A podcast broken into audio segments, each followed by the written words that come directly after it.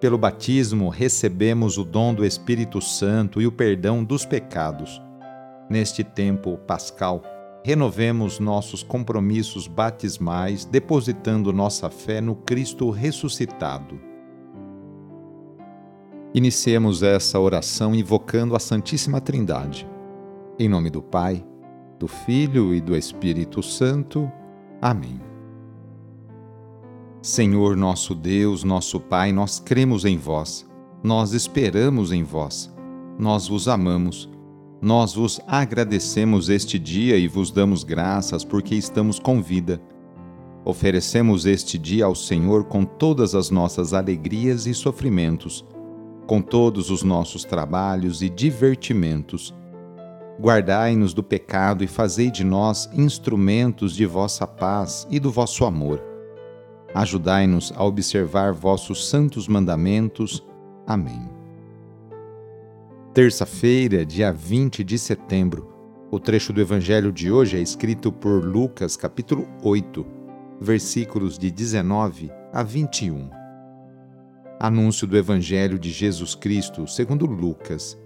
Naquele tempo, a mãe e os irmãos de Jesus aproximaram-se, mas não podiam chegar perto dele por causa da multidão então anunciaram a Jesus: Tua mãe e teus irmãos estão aí fora e querem te ver. Jesus respondeu: Minha mãe e meus irmãos são aqueles que ouvem a palavra de Deus e a põem em prática. Palavra da Salvação. Quem ouviu e primeiro praticou a palavra de Deus, claro, foi Maria, a mãe de Jesus ela foi a primeira discípula missionária.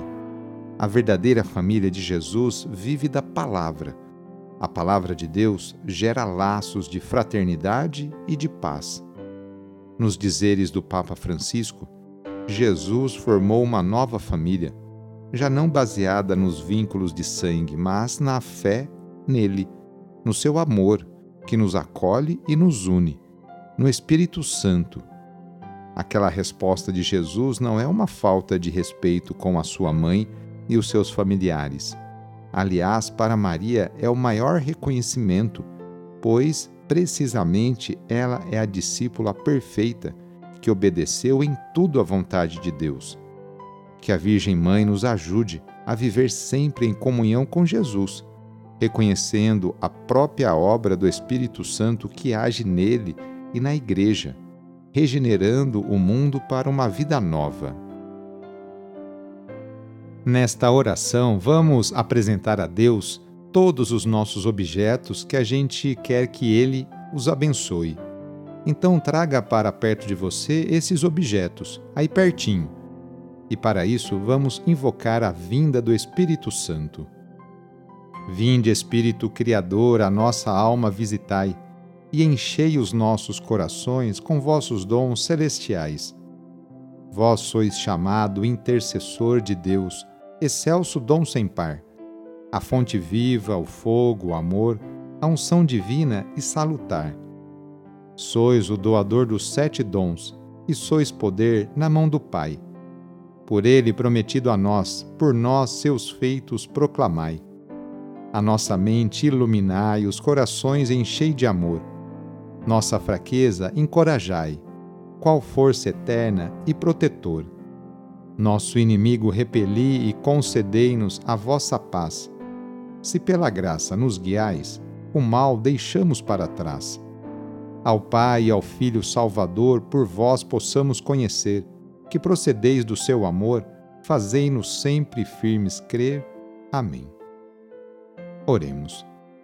Derramai, ó Deus, a vossa graça em nossos corações e sobre esses objetos, sobre a Bíblia, terço, medalha, chaves, imagens, vela, enfim, a todos os objetos que apresentamos para se tornarem um sinal da vossa bênção e da vossa graça, para todos que os utilizarem para rezar com espírito de fé e de oração.